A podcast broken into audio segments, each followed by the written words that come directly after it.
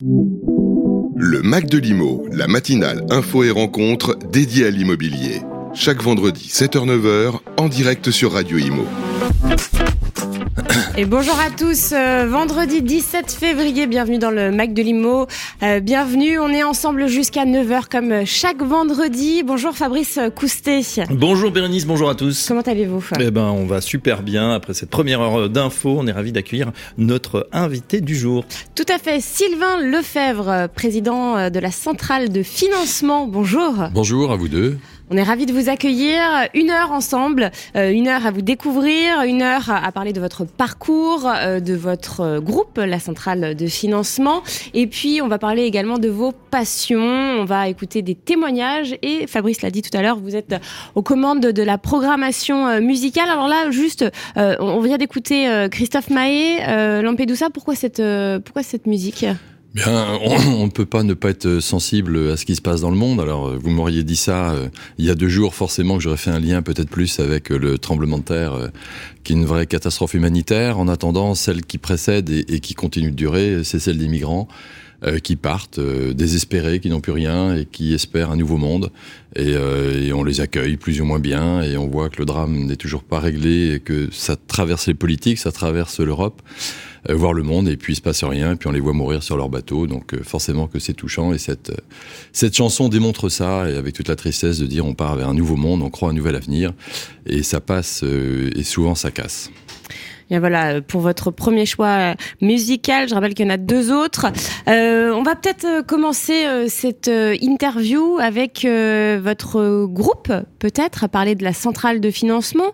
un petit mot, peut-être, de présentation? Bien sûr. Euh, donc la centrale de financement, c'est du courtage en prêt immobilier, créé il y a dix ans, dans, avec une rencontre qui était euh, une belle rencontre avec François Pinault à l'époque et son groupe euh, Artemis la holding de la famille de, de, la famille Pinault et on est en 2013 on se reporte dans un monde où le courtage est un monde qui se réglemente euh, où les pouvoirs publics veulent un peu légiférer sur ce sur, sur ce métier forcément créateur de valeur. Euh, moi, je venais déjà de, de, de CAFPI avant, où j'avais fait 20 ans à différents postes.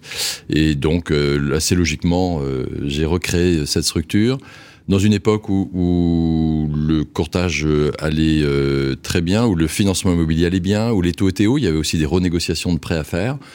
Donc voilà, une ambiance de, de, de, personnes qui nous ont suivis assez facilement euh, à l'époque parce que parce qu'on était deux associés, il y avait moi et puis euh, quelqu'un qui venait aussi d'une marque concurrente qui était connue, qui était Philippe Giroud, et puis voilà, on a créé cette, cette structure. Dix ans après, c'est 185 agences et quasiment 1000 collaborateurs euh, qu'on aurait dépassé euh, out of Covid, mais euh, oui, le Covid a resserré voilà, les, ouais, les, troupes. Ça, c'était fin début 2020. Et puis, et puis voilà, notre l'ADN de l'entreprise, c'est de financer le maximum de ménages dans l'éthique et la déontologie, ce que l'on fait euh, en essayant d'y prendre beaucoup de plaisir. Vous avez évoqué euh, les taux hauts tout à l'heure. Alors en ce moment, euh, c'était pas le cas hein, en 2021-2022. En ce moment, justement, les, les taux remontent. Euh, un petit point, peut-être un petit bilan 2022, et puis euh, bien sûr. Et puis Alors, un petit point 2023. Donc 2000, euh, en fait, euh, on doit, si on fait un bilan, euh, je, tout en faisant court, faut que je reparte de, du début du Covid, où on finit l'année fin 2019 avec des taux qui continuent de descendre. voilà, le, on est sur du plein emploi de prêt immobilier. 2021, c'est record des ventes. Il y a eu 1 million 300 000 ventes, même un peu plus. Alors moi, j'ai 1 million 177 000 de la FNIM. Alors oui, et alors en 2022 ça a baissé en 2021. Ah, en 2022, j'ai 1 million 100 000. Alors c'est en 2022 qu'il y a eu 1 million 3 et que l'on a chuté derrière. Tout dépend si on prend que les ventes dans l'ancien, si on met le neuf, etc. D'accord. C'est selon la préfecture ou selon les syndicats. Donc des belles années. Une... Mais de toute façon, des années records, quoi qu'il en soit, ouais. des années records. Et ces années records euh, ben, font que peut-être que la machine s'embraye un peu de trop.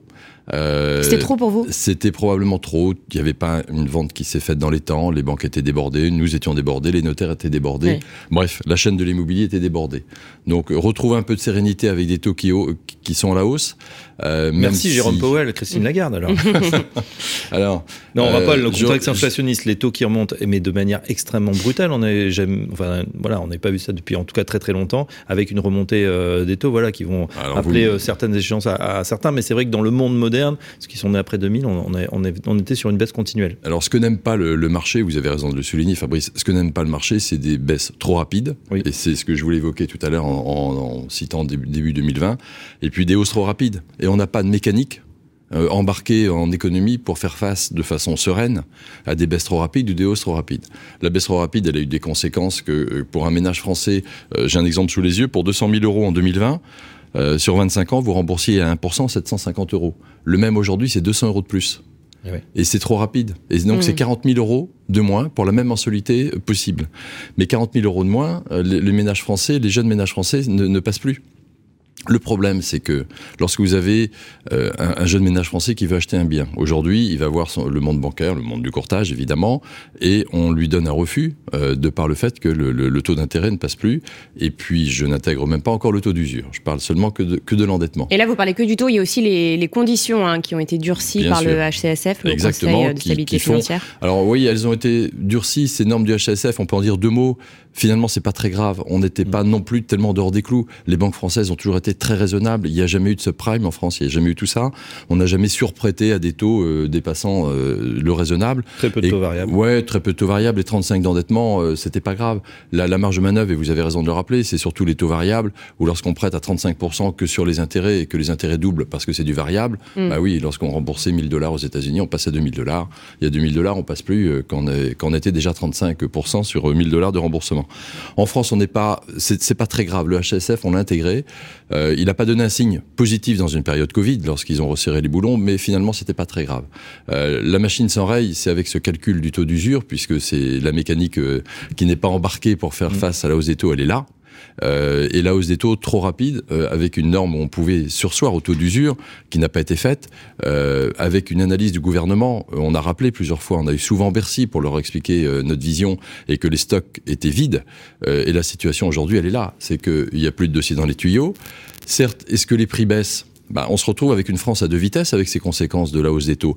Et la hausse des taux, elle n'est pas faite pour calmer les prix d'immobilier. On est bien sur une conséquence euh, voulue euh, par Powell et par Lagarde. donc on est en mode subi sur ce sujet-là. On ne peut pas faire face euh, autrement qu'à augmenter les taux.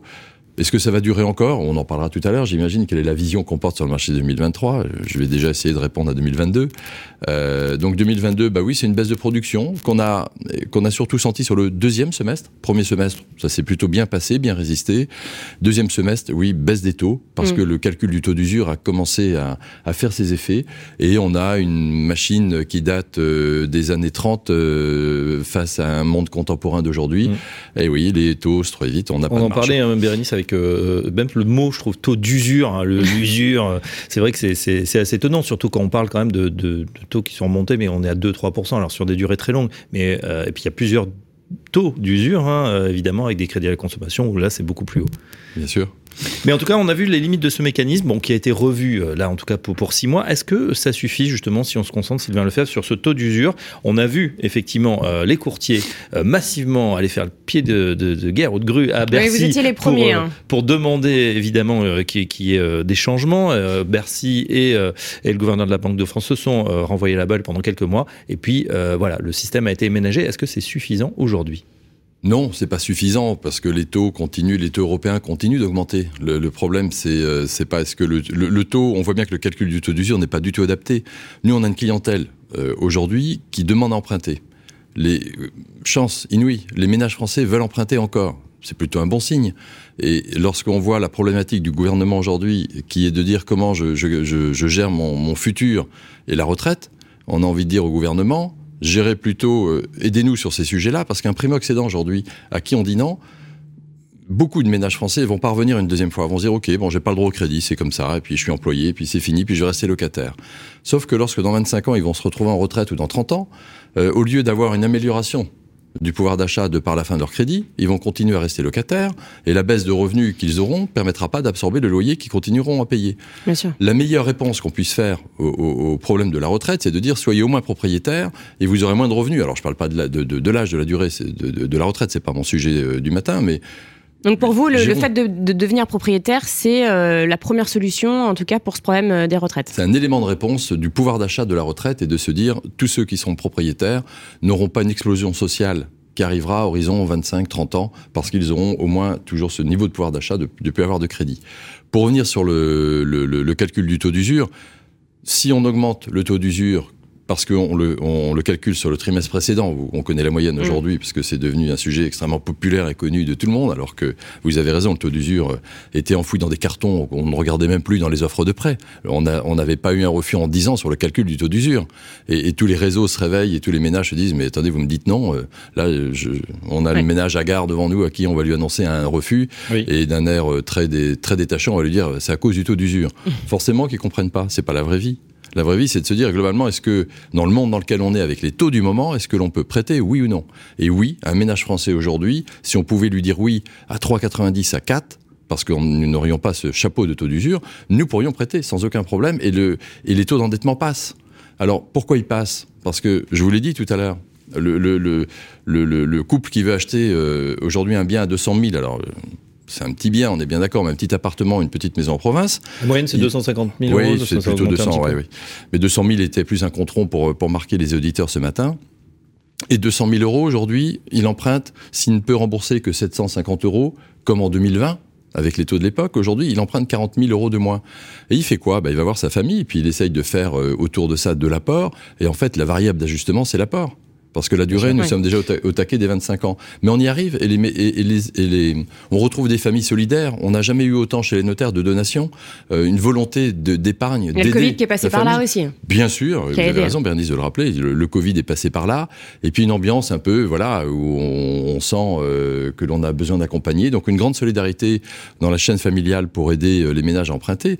Et vous imaginez, le seul problème que l'on a quasiment aujourd'hui à gérer, lorsqu'on voit un, primo-accédant, et c'est important de, le dire, et aux auditeurs qui nous écoutent de, leur dire, mais ayez confiance en vous, il faut d'abord que, mm. qu'on leur donne des arguments pour emprunter, parce qu'il va se passer quoi? Ils visitent un bien dans la semaine, alors par opportunité, euh, parce que leur famille est à côté, parce que le bien dont ils rêvaient est subitement en vente, parce qu'ils trouvent euh, sur le hasard euh, d'une pub bien faite un bien qui leur convient. Donc c'est un achat spontané, c'est peut-être pas un achat forcément réfléchi, mais ils ont envie d'acheter et ils signent un compromis parce que ça leur va, parce que les normes peuvent même passer en termes d'endettement et en termes de, taux d'usure. Et puis ils vont voir leur famille le week-end, et puis leur famille va leur dire mais non, c'est pas le moment d'acheter, les taux sont trop chers. Et puis voilà ce qui se passe en Ukraine, et puis voilà le tremblement de terre. Enfin, il y a toujours une très bonne raison de pas acheter. Et donc le moral est tellement fragile sur la volonté d'achat il faut d'abord avoir une volonté d'achat, hein, on est bien mm. d'accord, qu'on doit d'abord rassurer ces ménages et leur dire mais vous avez raison d'acheter, c'est bien d'acheter en ce moment, c'est pas mal de devenir propriétaire. Donc c'est d'abord un, devoir d'accompagnement en fait. Bien euh, sûr, voilà, tout à fait. Petite question sur les, euh, juste avant sur les pré-relais euh, qui sont un bon indicateur. Alors déjà rappeler à nos auditeurs ce qu'est un pré-relais et nous dire en ce moment quelles sont les demandes justement, qu'en est-il des demandes? Alors lorsqu'on parle de pré-relais, on parle d'un client, enfin d'un couple emprunteur pardon qui a déjà un bien et qui décide d'aller en acheter un autre. Donc c'est pas pour les primo-accédants. Hein, c'est un deuxième achat. pas pour les primo-accédants.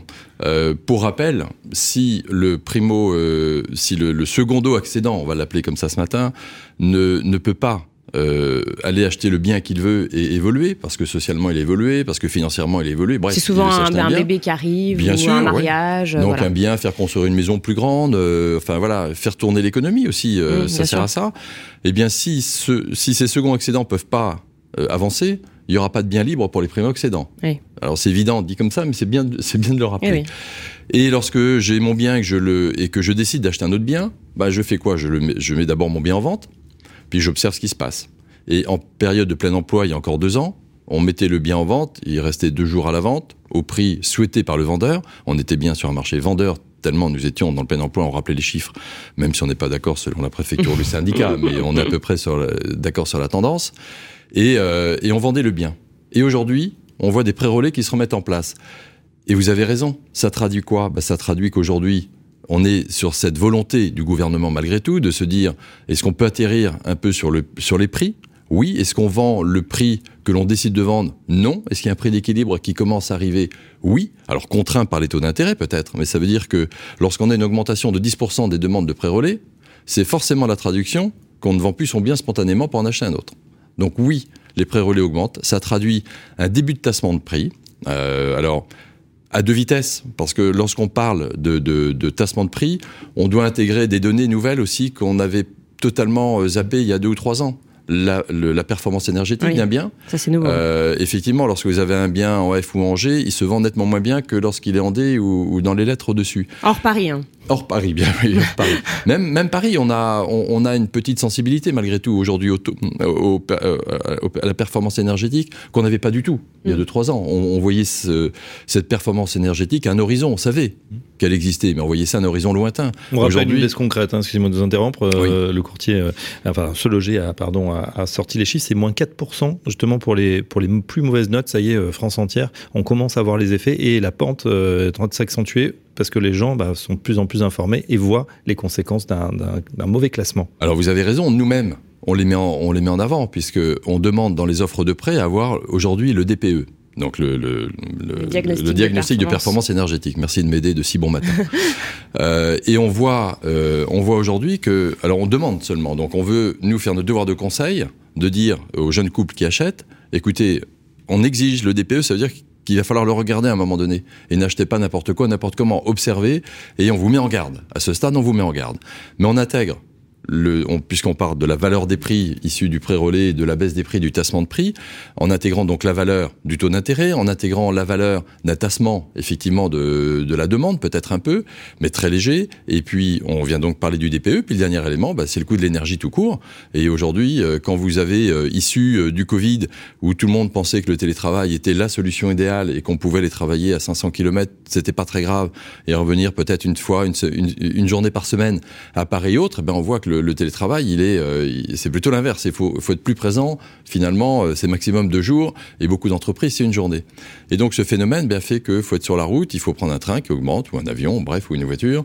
Et donc, il y a ce coût de l'énergie de déplacement, le coût de l'énergie pour se chauffer dans la maison, et donc directement le DPE. Et le DPE intègre un bien fongible à la revente ou pas, et lorsque vous achetez à 400 km, enfin on a tous eu des prix flambés, des, des granges qui valaient 150 000, vendre 300 000 dans un esprit euh, euh, en se disant plus jamais Paris en période de Covid ou grande ville, mm. j'entends, on va pas stigmatiser Paris, mais ou Lyon ou Marseille ou peu importe, euh, et donc on va aller chercher un bien, bah aujourd'hui ce bien ne se revend plus parce que le, le, tous les problèmes évoqués. Mm.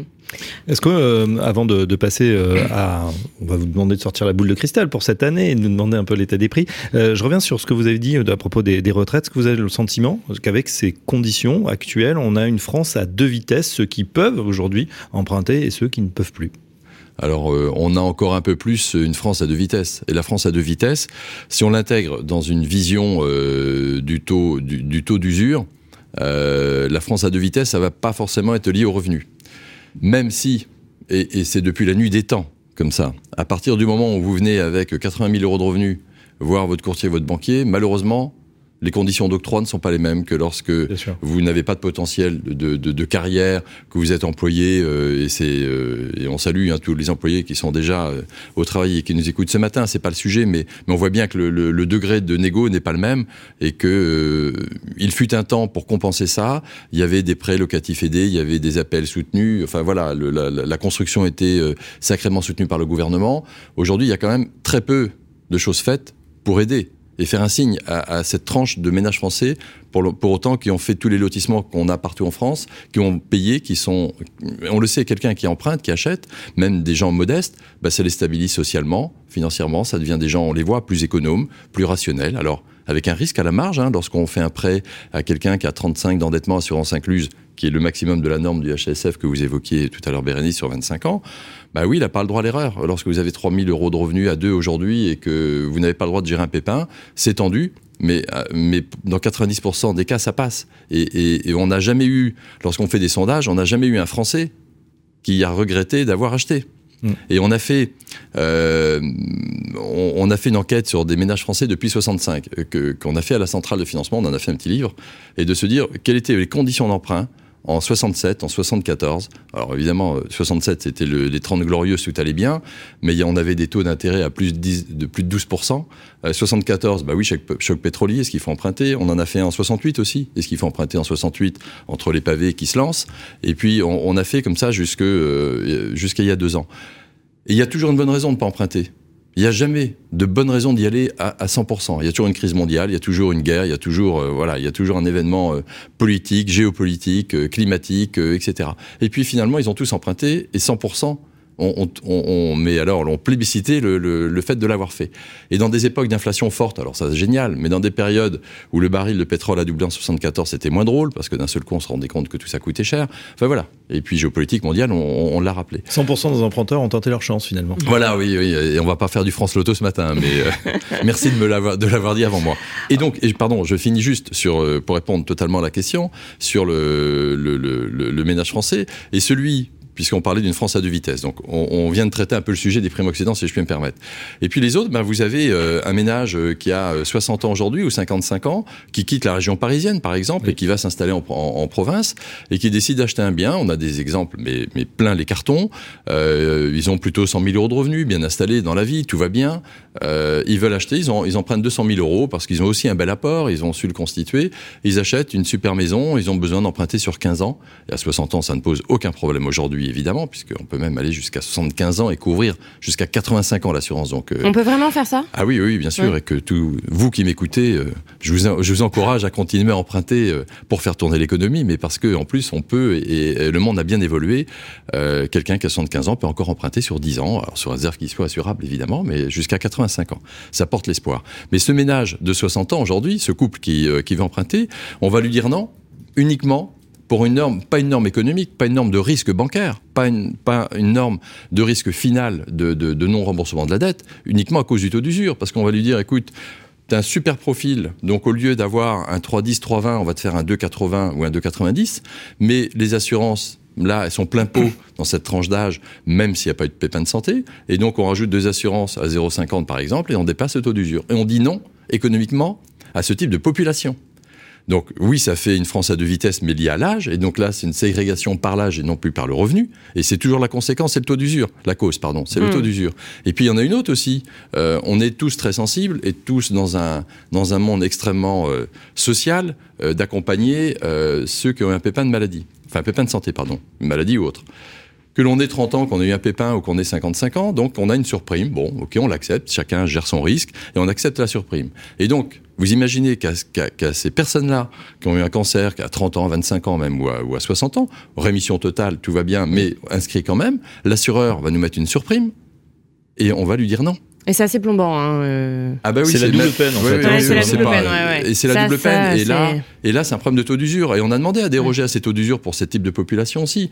Mais on n'y déroge pas. C'est un problème politique parce que si on déroge au taux d'usure, souvent d'un logement adapté, qui, qui sont en contraints de changer. Et, on veut les aider, on veut faire du social. Il y a la loi Arras, il y a, il y a eu plein de lois faites pour accompagner. Mais en fait, dans la vraie vie, c'est faux. Et justement, les politiques euh, dans tout ça votre avis sur, euh, ah bah, les, politiques, euh, lorsque vous avez euh, Bercy, alors on est allé faire le, le pilier, et, vous le rappelez tout à l'heure, Fabrice, devant la Banque de France également. Bercy qui a craqué au bout de quoi 6-7 mois, c'est ça? Ah oui, un bon 7-8 mois, oui. Selon vous, pourquoi ils ont mis autant de temps à. ils ont mis tant de temps parce que, le, alors que dans les textes, lorsque le taux d'usure a été créé, a été dit clairement qu'il pouvait, sur conditions exceptionnelles, sursoir au taux d'usure. C'est pas le calcul au mois le mois c'est dit sursoir. C'était tout à fait possible. Et pourquoi ils l'ont pas fait? Bah Parce que vous avez de la politique politicienne, parce que si euh, le gouvernement actuel, dans le contexte, de, dans le climat social qui règne en France déjà depuis un moment, depuis euh, les Gilets jaunes, on pourrait même dire, eh bien, dire euh, aux Gilets jaunes et dire à un monde un peu peut-être plus extrémiste, je ne mets pas les Gilets jaunes dedans, mais je pense plutôt à, à, NUPES, eh bien, ils vont se dire que globalement, si on déroge au taux d'usure et qu'on y sursoit, qu'on le stoppe et qu'on le suspend, c'est donc faire le capital et faire les riches parce que les taux d'intérêt ne sont plus, plus personne n'est protégé, alors qu'à force de mettre un taux d'usure trop bas et mal calculé, on ne protège pas.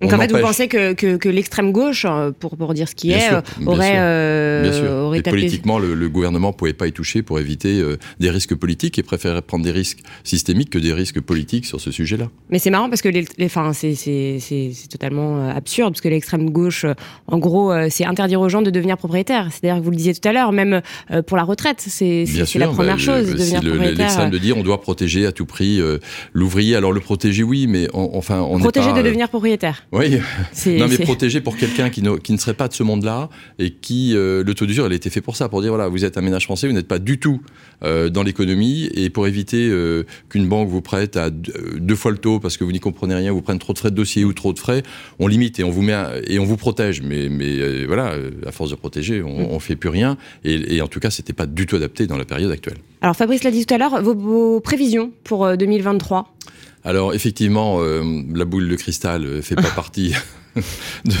de, mes attributs, mais euh, ce que l'on peut dire et, voir autour de ce qui se passe en début d'année, euh, là où le deuxième semestre, je vous l'ai dit tout à l'heure, 2022, euh, était un fort ralentissement, on voit une demande qui revient. Donc même tout ce qui se passe n'empêche pas les gens d'avoir et les ménages d'avoir envie d'emprunter et c'est tant mieux. Le problème, c'est que cette crise, elle fait quoi que l'on a depuis six mois? Problème de permis de construire, problème de, de, de, de, construction. Vous prenez un promoteur, alors je, je suis pas là pour défendre, euh, voilà. Alors il n'y a pas que la crise, hein, si je peux me permettre, il y a aussi la, les nouvelles réglementations hein, qui perturbent. Euh, les... alors, mais totalement. Mais en même temps, vous prenez des grands acteurs avec qui nous travaillons euh, en, en, accord privilégié pour financer leurs clients, qui font, vous les avez cités, qui sont qui sont parmi les dix plus grands promoteurs. Aujourd'hui, lorsqu'ils font un immeuble et qu'ils en ont un en vente et que la moitié des offres de prêt sont annulées alors que les biens étaient vendus, bah, ils ont des problèmes de trésorerie aussi. Vous imaginez, vous, vous êtes tous les deux ce matin, allez, je vous mets en couple et vous venez, euh, vous venez acheter un bien neuf qui se construit euh, dans, euh, qui va être livrable dans un an ou dans deux ans. On signe aujourd'hui, j'observe vos revenus aujourd'hui et je vous dis oui. Je vous fais même l'offre de prêt. Alors, d'abord, je vous dis oui. L'accord, il est valable, il va être valable deux mois, trois mois, quatre mois maximum. On va éditer l'offre de prêt. L'offre de prêt, lorsqu'elle est éditée, elle, est, elle, elle est valable quatre mois. Dans un contexte de taux qui augmente très vite. Vous imaginez qu'au bout de 4 mois, si vous n'avez pas signé l'offre de prêt, elle est caduque. Donc vous allez vite la signer pour vous sécuriser, pour bloquer l'effet de cliquer de la hausse des mmh. taux. Et vous dites, chouette, ça y est, j'ai mon accord de prêt, j'ai signé mon offre de prêt, mon offre de prêt, elle est valable deux ans, je suis à l'abri du besoin. Et puis d'un autre côté, vous avez des promoteurs qui, eux, ont des problèmes de, de, de construction, d'acheminement de matières premières, qui livrent un peu en retard. Et on leur dit, ah bah au fait, euh, notre couple qui avait son accord, il y a deux ans, l'offre de prêt est tombée. Et les offres de prêt qui, a, qui datent d'il y a deux ans, à 1% de taux d'intérêt, bah, effectivement, aujourd'hui, personne, voilà, on fait un bon x3 et aujourd'hui, personne ne va y aller. Donc, on dit non et on appelle notre ami promoteur, on lui dit, tiens, en fait, euh, la moitié de tes clients pour lesquels il y avait un accord euh, se voient notifier un refus aujourd'hui. Et on repart à zéro. Et, même pour vous, enfin, la clé de lecture, elle est, euh, elle est totalement absente. On ne peut pas aller là-dessus. Donc, oui, il y a toute cette phase de, de danger. Pour aller au bout de la question, on voit pour autant un regain de, de volonté d'achat un début de baisse de prix. On n'est pas encore passé sur un, marché d'acquéreurs. C'est ce qui se passe en général quand les taux remontent. Hein. Bien sûr, bien sûr. Et on revoit. Alors ça, ça va être, on va se dire, puisqu'on est dedans, on va essayer d'y trouver du positif à cette hausse de taux. Euh, tout dépend ce que va faire l'Europe. On, voit à la Banque de France et Villeroy de Gallo qui commence à dire, ben nous, on, estime que le taux aujourd'hui est, sur un prix d'équilibre, donc c'est plutôt, euh, ça nous va. Et là où il était très en phase avec l'Europe et avec la BCE, aujourd'hui la Banque de France dit stop. Maintenant, il faut peut-être calmer. On est au prix d'équilibre qui va justifier l'offre et la demande sur l'ensemble de, de de, l'activité économique, et je ne parle pas que du prêt immobilier. Et puis, euh, bah, il va se passer quoi? Et Combien de hausses de taux, combien de fois on va encore se prendre 50 centimes du taux euh, via l'Europe? Euh, dont le métier promis est de juguler l'inflation. On le rappelle, mmh. peu importe les conséquences, et comme le dit aux États-Unis la Fed, peu importe les conséquences et les dégâts collatéraux, c'est pas leur problème. Leur seul problème, c'est de juguler l'inflation. Alors, est-ce que ce sera encore une augmentation d'un mois, deux mois? Mmh. Alors, on est plusieurs à penser que globalement, à partir d'avril, on va y voir clair, et dès l'instant que l'Europe n'augmente plus ses taux et considère effectivement, euh, vous imaginez ce qu'on est obligé de dire, ce qu'on entend, c'est quand même, dans, dans, le wording du moment, c'est quand même fou. Attendons de rentrer en récession pour ne plus augmenter les taux. Mmh. Quand vous dites ça client, on va rentrer en récession. voilà, les taux vont se calmer et puis on va vous parler de votre taux d'usure. Comment voulez-vous que, que, les gens comprennent? Alors, on a évoqué euh, la centrale de financement. Euh, on va tout de suite écouter le premier témoignage, celui d'un de vos collaborateurs, Aurélien Rousselet, que nous avons eu au téléphone il y a quelques jours. On l'écoute tout de suite. Bonjour Aurélien Rousselet. Bonjour. Vous êtes un proche collaborateur de Sylvain Lefebvre. Pouvez-vous nous dire depuis combien de temps vous travaillez ensemble? Eh bien, je travaille avec Sylvain depuis 10 ans, depuis la création de la centrale de financement en 2013. Et alors, comment est Sylvain dans le travail? Alors Sylvain est un acharné de travail, c'est quelqu'un qui conçoit peu ou pas la vie euh, sans travail. Euh, il a toujours euh, de multiples idées à la minute et le travail rythme sa vie et du coup il embarque avec lui ses collaborateurs, la population qui gravite autour de lui et le réseau d'agences. C'est un peu une locomotive en fait pour tout le monde. Ah, c'est une locomotive pour tout le monde. Euh, il arrête jamais. Euh, il voit toujours euh, le verre à moitié plein plutôt qu'à moitié vide. Et c'est quelqu'un qui reste motivé, passionné par son travail et par le crédit immobilier. Et donc, c'est un petit peu le moteur de la société. Il embarque tout le monde avec lui. et de la création de la centrale de financement d'une page blanche. Aujourd'hui, il en a fait le troisième acteur national. Et euh, à chaque fois, c'était on va faire un petit quelque chose euh, à taille humaine, et puis à chaque fois, on avance, et puis on augmente, on augmente le nombre d'agences, il arrive à fédérer, à adhérer. Donc c'est plus qu'une locomotive. Ouais. Sylvain est avec nous en studio, il vous écoute.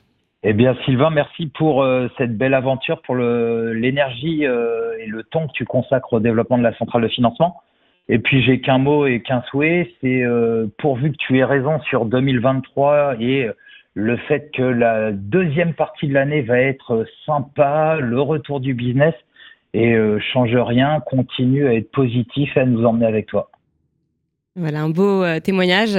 Ah, vous avez quand même un petit peu la boule de cristal. Donc retour du, du business, retour à meilleure fortune en tout cas. Après, euh, voilà, quelque chose qui s'est un peu crispé euh, en ce début d'année, fin d'année dernière. Oui, j'aime mieux le faire dire par les autres, comme ça j'irai jamais c'est de moi si c'était pas vrai. Mais plaisanterie mise à part, euh, ouais, le, sur le business, euh, bah merci Aurélien, si tu m'écoutes pour ce témoignage que je sais spontané. on est, et sans être obligé de, de, de, voir forcément le verre qu'à moitié plein, de façon objective, oui, on le voit, on voit des demandes qui reviennent aujourd'hui. Alors encore compliqué à financer parce que on galope avec ce taux d'usure, même s'il est mensualisé.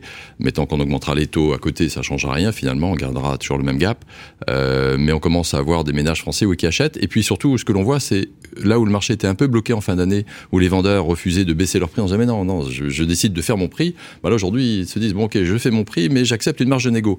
Et lorsqu'on accepte une marge de négo, un, vendeur accepte une marge de négo, de bah, très clairement, ça va éviter d'avoir un marché qui se crispe. Mmh. Si tout le monde dit non, non, on reste sur notre position, bah, il n'y a plus d'achat, il n'y a plus de vente. Le fait que euh, aujourd'hui les vendeurs et puis la chaîne de l'IMO, on parle, on fait forcément un clin d'œil à nos amis agents immobiliers, euh, mandataires et, et, et promoteurs. Bah, le fait qu'il y ait un peu de négo, alors pas dans le neuf, mais dans l'ancien en tout cas, parce que le, neuf a trop euh, un surcoût euh, des prix de matières premières, vous l'avez rappelé. Mais on voit cette tendance qui se fait et, et c'est pas rare de faire une enveloppe. Mais, mais observez juste quelque chose de très simple. Il y a deux ans, lorsque le, le, le couple venait, venait me voir, il avait vu un bien à 200 000. On lui disait, OK, tu as tes 200 000. Et tout le monde lui disait, tu as tes 200 000. On regardait l'endettement, on était à peu près bien, on regardait les, mesures à côté, mais bon, bref, plein emploi, on disait oui. Aujourd'hui, on lui dit, ah ben non, ton bien à 200 000, ton endettement fait qu'on peut te prêter que 160. Ben, on fait quoi? Lorsqu'on a, a un accord à 200 000 et qu'on voit un bien à 200 000, ben, on fait une offre au prix à 200 000. Lorsqu'on a que 160 000, ben, on fait une offre on essaye de faire les fonds de tiroir, on négocie. Et le bien, bah, aujourd'hui, il se revend à 180. On a trouvé un peu d'apport, on a, on a, on est allé voir la famille, on a fait un bon déjeuner euh, le dimanche euh, pour faire les fonds de tiroir et on les trouve. Et, mmh. et voilà, c'est comme ça que le prix, c'est comme ça que dans la vraie vie, euh, le marché s'équilibre. Sylvain, on va faire une courte pause musicale avec votre deuxième choix, Miley Cyrus Flowers. On revient juste après, vous allez nous expliquer pourquoi ce choix et puis on va parler de votre parcours. We were good, we were gold. Kind of dream that can't be sold. We were right till we weren't. Built a home and watched it burn.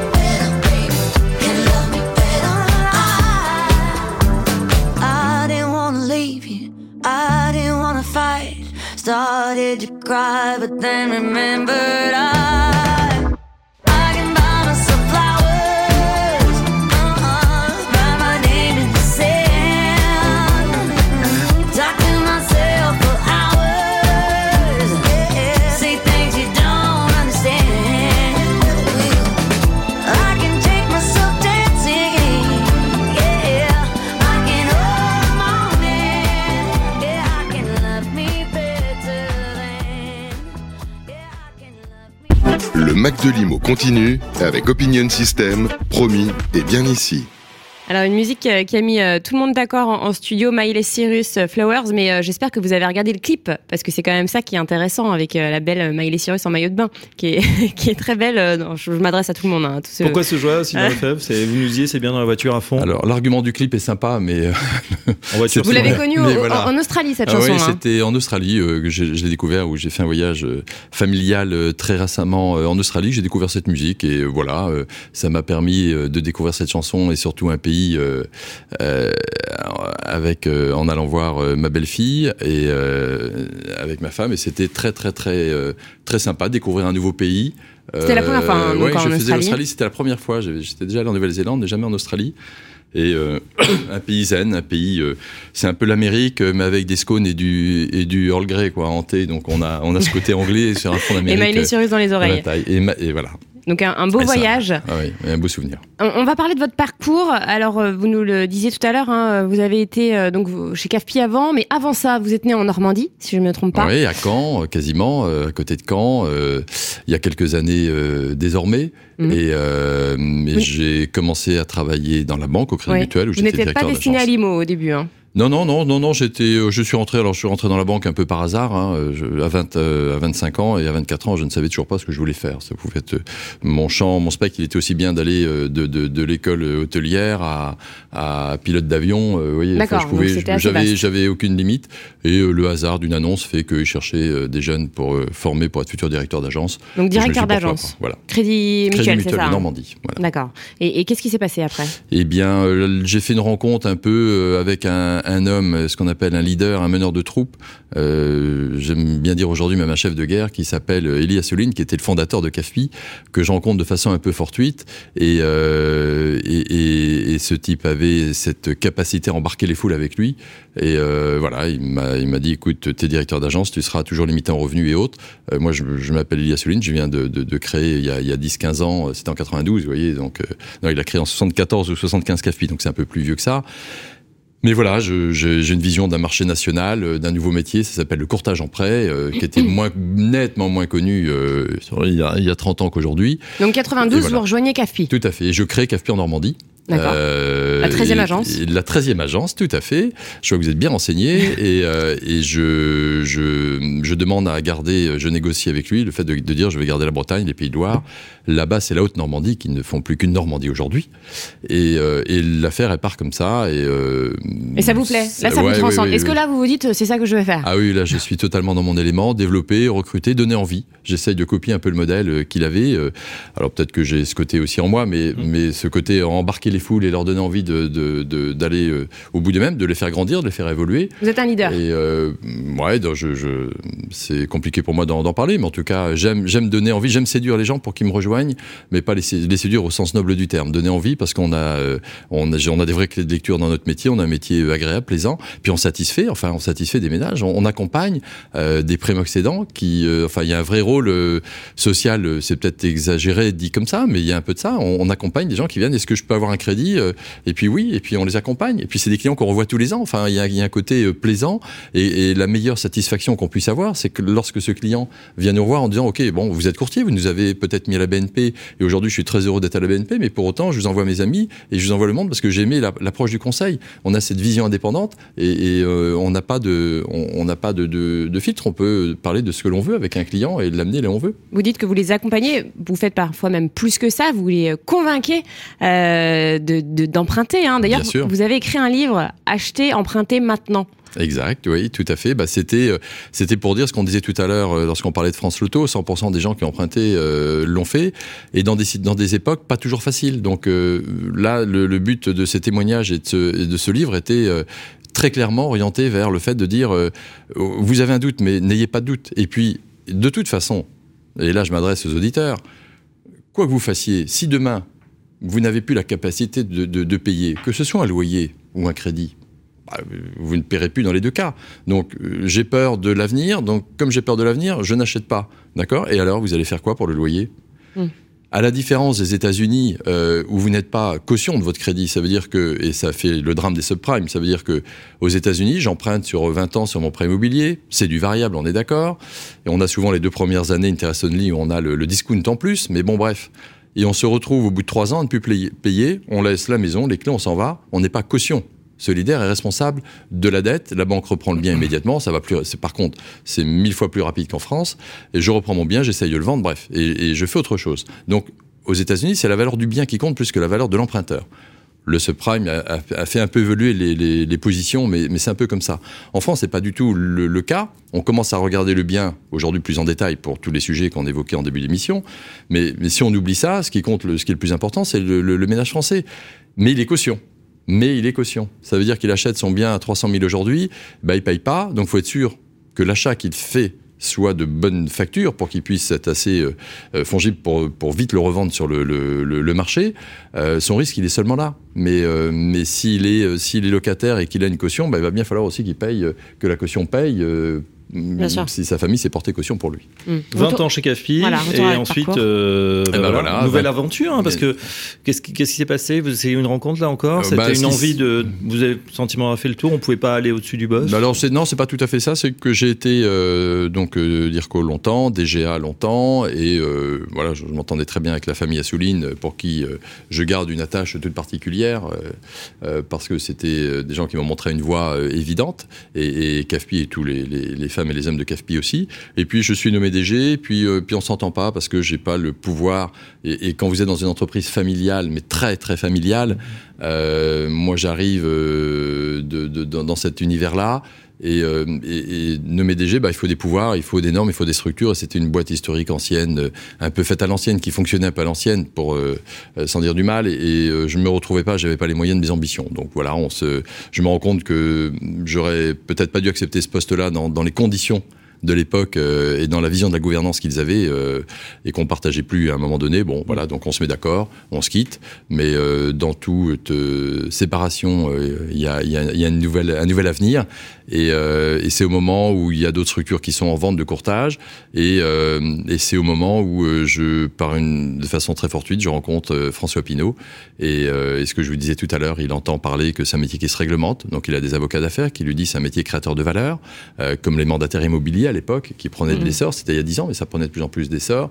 Il y avait très belle réussite. Et euh, donc, il achète les réseaux, Capi France, Optimum, mmh. euh, et puis décide de créer euh, à nos côtés. Et donc, il nous accompagne. Et c'est lui qui vient vous chercher, hein, Oui, c'est eux, qui, oui, eux qui, qui, nous appellent. Mmh. J'en appelle dans la voiture un jour où je rentre, ayant quitté CAFPI. Et, voilà, on me dit bah, écoutez, c'est Artemis, on aimerait vous rencontrer.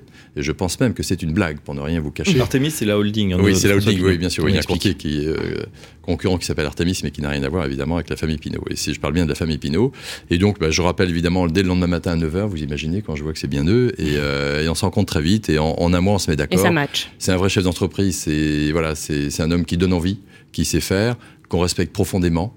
Euh, on sait que la contrainte, c'est qu'on n'a pas le droit à l'erreur. Euh, sinon, on est grillé sur le marché mondial si jamais on le décevait. Si, euh, enfin, on, on, on n'a pas. Oui, ça met une pression. Oui, ça met une pression. Mais c'est une pression euh, presque bienveillante. Alors la pression, est-ce qu'elle peut être bienveillante? Ça, c'est un débat sémantique qu'on pourrait avoir à un autre moment. Mais, mais elle a, elle est, voilà, on, doit faire les choses bien. On est des pros, chacun dans son domaine.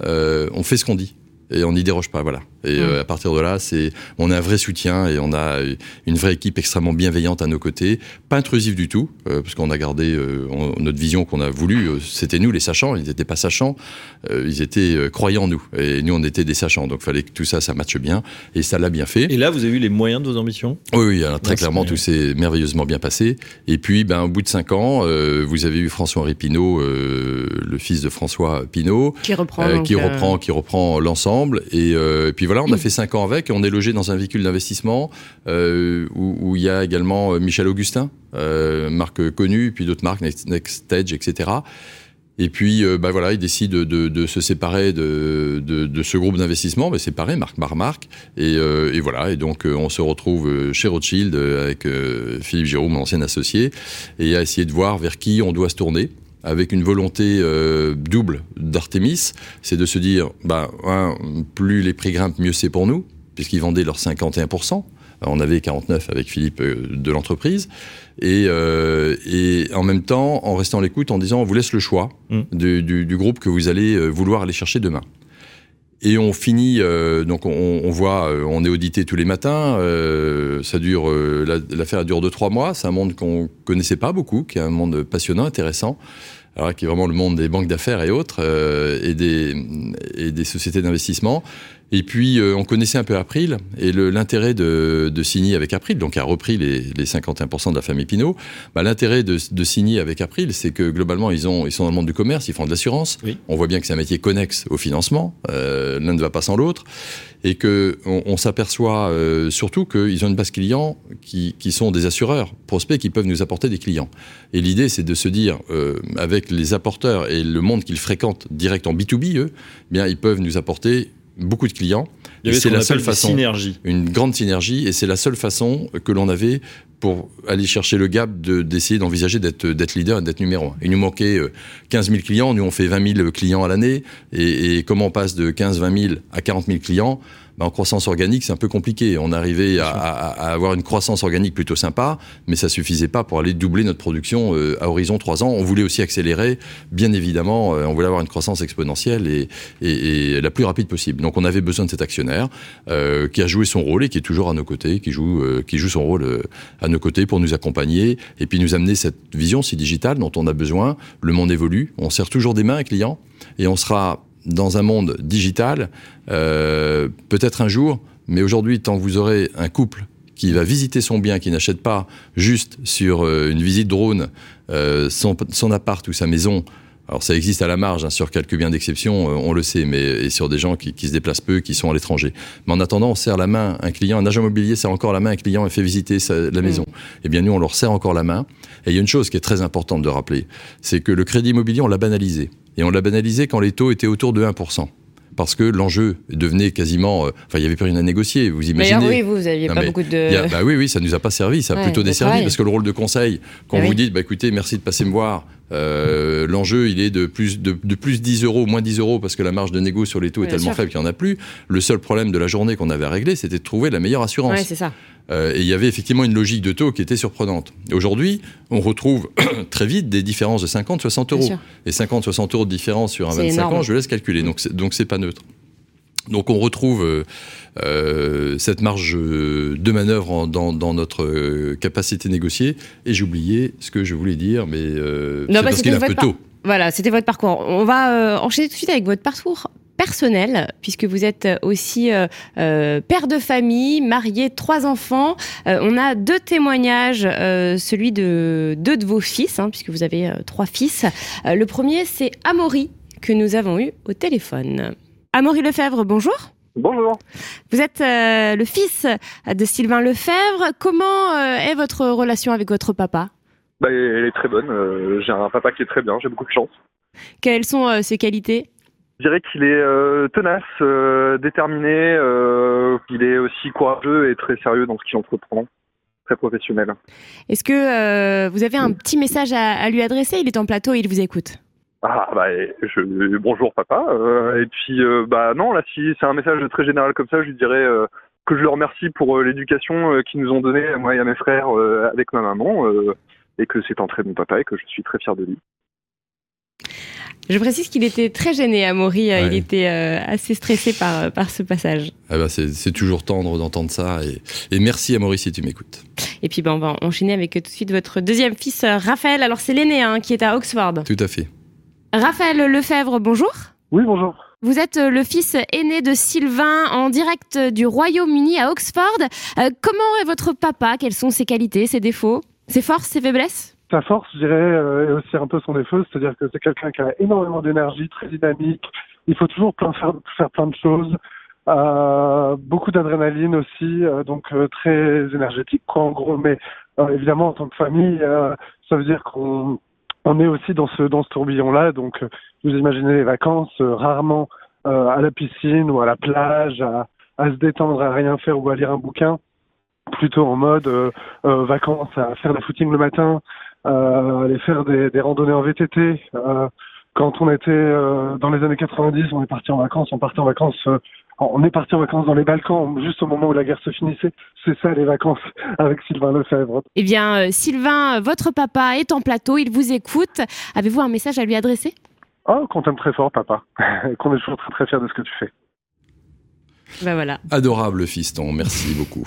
Voilà vos deux fils. Euh, et comment vous réussissez à, à, mettre un équilibre entre euh, vie professionnelle, vie de famille voilà, aujourd'hui, chacun. Ils sont grands. voilà, hein. ils sont grands, ils vivent leur vie. Je, je, pense à être présent dans les grands moments.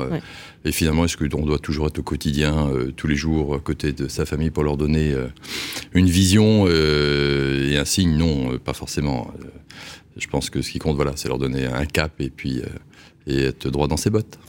vous nous avez dit, euh, vous nous avez dit que vous étiez, euh, vous auriez pu être pilote d'avion. Je crois que c'est une de vos passions. oui. Vous pilotez. Ouais, tout à fait. ça fait longtemps. Alors j'aurais bien aimé en faire un métier. il y a fort longtemps, et, les lunettes que je porte et le fait d'être astigmate empêchaient très clairement à l'époque. Donc, c'est plus le cas maintenant. Euh, c'est beaucoup moins vrai aujourd'hui. Alors oui, je pourrais me faire opérer. Bon, finalement, euh, je vais garder mes yeux comme ça. Euh. Et, et, en fait, je suis devenu pilote il y, a, il, y a, une vingtaine d'années, pilote privé.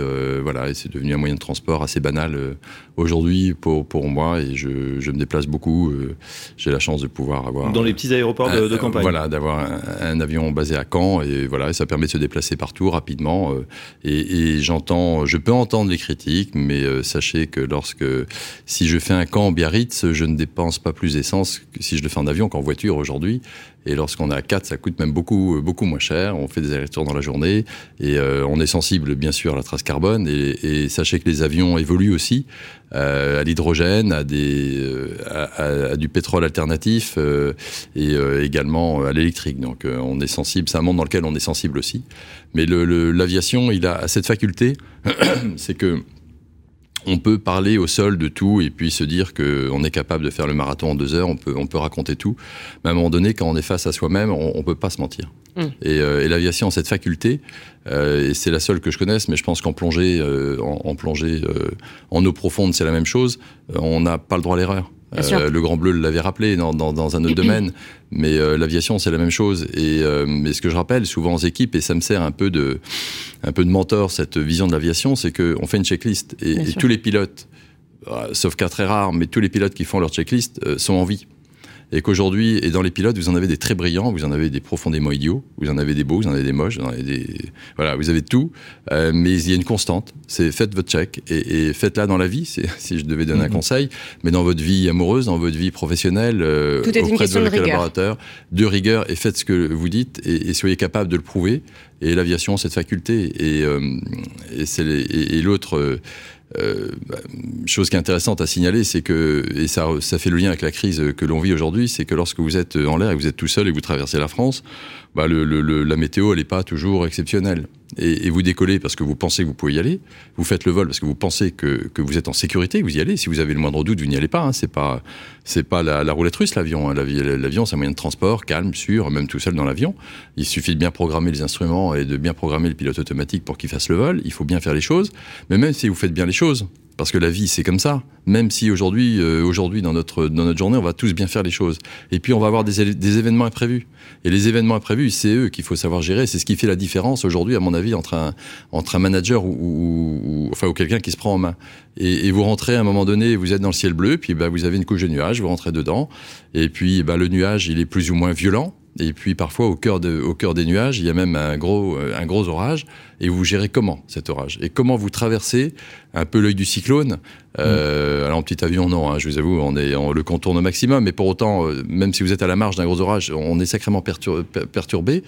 Et c'est turbulent. Et vous faites comment? Et la vie, elle est comme ça. Est-ce que vous continuez droit parce que derrière, vous savez que le ciel bleu va revenir? Est-ce que vous tournez en rond et vous savez plus où vous en êtes, et là, vous êtes globalement mort parce que si vous restez à un moment donné, l'avion va exploser. Et donc voilà, c'est un petit peu le rappel euh, de la vraie vie autour de ça. Bon, l'émission touche à sa fin. Il reste quelques secondes. Merci infiniment, euh, Sylvain Lefebvre, euh, d'être venu sur notre plateau. Euh, merci d'être là ce matin. L'émission est à retrouver en intégralité sur radio.imo. On enchaîne tout de suite. On reste en direct, Fabrice, puisque Allô, Radio Imo. nous avons 30 tout à fait Allô Radio Imo. Donc euh, restez en, direct hein, sur notre C'était un notre plaisir en tout cas. Sylvain, de, de vous recevoir ce matin. Replay à retrouver sur Radio Imo. Bah, merci à vous deux, plaisir partagé, même si c'est un peu matinal.